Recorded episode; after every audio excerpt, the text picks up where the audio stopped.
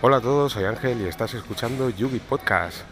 La música que escuchas de fondo no forma parte de la aplicación Anchor, sino que forma parte de la megafonía del centro comercial en el que estoy comprando. He intentado grabar por la calle y me ha sido bastante imposible porque se escucha mucho el viento. Así que bueno, pues eh, aprovechando que en, el camino iba a la compra intentaba grabar, a mí ha sido imposible, como os digo, pues bueno, ya que estoy aquí.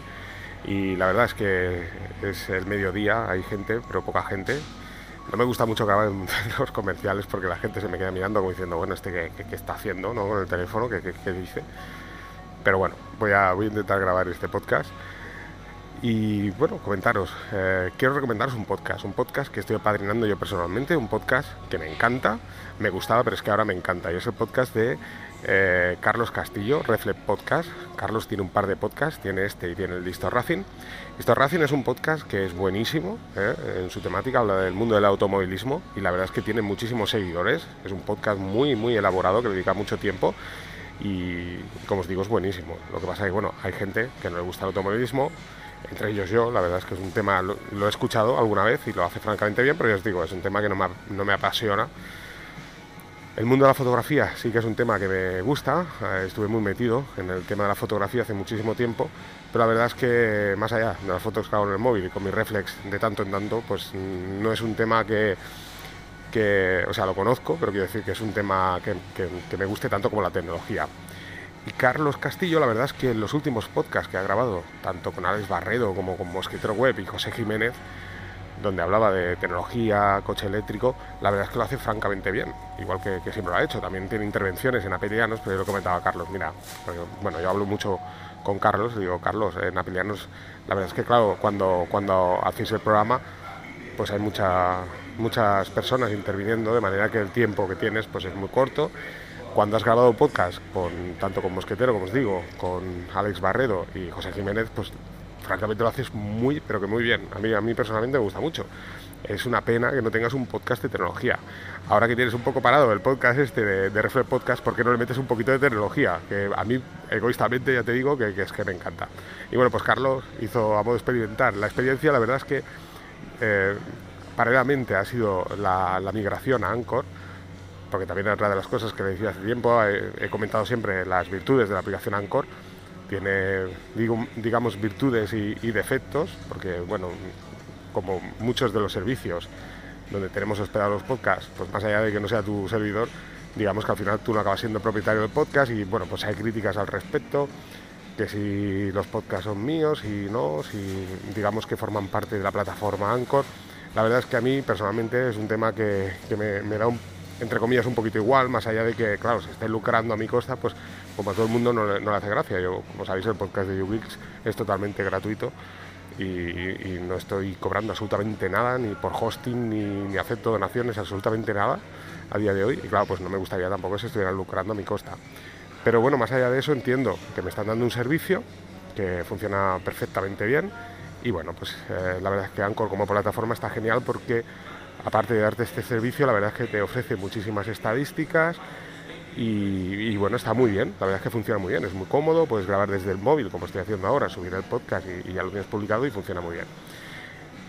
También quería comentaros que muchos eh, pues están también pasando de Evox, por ejemplo, a, Anchor, como es el caso de, Ariel Corraltegui con su Radio Geek, también eh, Mosquetero Web a modo experimental eh, en la la plataforma de sospechosos habituales, pues también tiene otro podcast más personal y también está utilizando Anchor. Y bueno, pues Carlos Castillo no ha sido una excepción y bueno, me comentó que Reflect Podcast pues quería pasarlo a Anchor y esto pues le ha permitido poder grabar más a menudo. Y bueno, pues eh, después de los comentarios que tuvimos, pues ha decidido añadir un poco el tema de la tecnología. La verdad es que eh, me gusta muchísimo, graba muy a menudo, la verdad que yo os diría que casi cada dos días está sacando un podcast. Y nada, es un podcast que os recomiendo muchísimo. Eh, darle una oportunidad porque os digo, está muy bien, tiene una visión muy amplia, él utiliza, como sabéis, dispositivos Apple, también tiene algún Android, pero bueno, principalmente se centra en eso, lo utiliza de manera profesional, ya que él se dedica a la fotografía profesionalmente. Y también tiene pues su iPhone, pero bueno, digamos que tiene una visión muy, muy abierta, o sea, tanto te va a explicar lo bueno como lo malo que él encuentra de, sus dispositivos, de sus aplicaciones y está muy bien. También habla de algún podcast del coche eléctrico donde tiene una, visión sobre, sobre el coche eléctrico, no, no quiero desvelar nada, pero es muy interesante. Y, nada, pues ya os digo, recomiendo muchísimo escucharlo. Luego quería hablaros del tema Twitter. La verdad es que he estado durante un año utilizando Twitter eh, a través de la aplicación oficial y, decidiendo por una parte el utilizar nuevamente Mastodon ¿eh? Como, como red social, que es, la verdad es que cuando entras a Mastodon es una red social que me encanta, pero es una red social donde estamos cuatro personas. Pero bueno, es un poco lo triste, que al final, digamos que en una red social lo que esperas es que haya muchísima gente, ¿no? Y claro, cuando entras en, Mastodon te das cuenta que estás tú y, cuatro más, ¿eh? Pero bueno, aún así, eh, nuevamente he abierto una nueva cuenta de Mastodon, la antigua la sigo manteniendo. Y bueno, pues estoy tanto en Mastodon como, como en Twitter. La cuestión es que, bueno, el hecho de utilizar Mastodon eh, me obligaba a utilizar una aplicación de Mastodon y decidí utilizar nuevamente Twitter para Android, que te permite utilizar este, estas dos redes sociales simultáneamente desde una única aplicación y está muy bien porque me ha sorprendido que a la hora de publicar está muy bien porque te publica simultáneamente en las dos redes sociales. O sea que está muy bien, ¿eh? digamos que si quieres publicar un post, pues entre como se suele decir, matas dos pájaros de un tiro, ¿no? Eh, publicas en los dos sitios simultáneamente. Y me ha sorprendido no, no esto, que esto está muy bien, es una funcionalidad que está genial. Lo que me ha sorprendido es que es la cantidad de ruido que hay en la aplicación oficial. Y es que, claro, eh, como sabéis, Twitter te muestra muchísima publicidad en su página, en su aplicación oficial.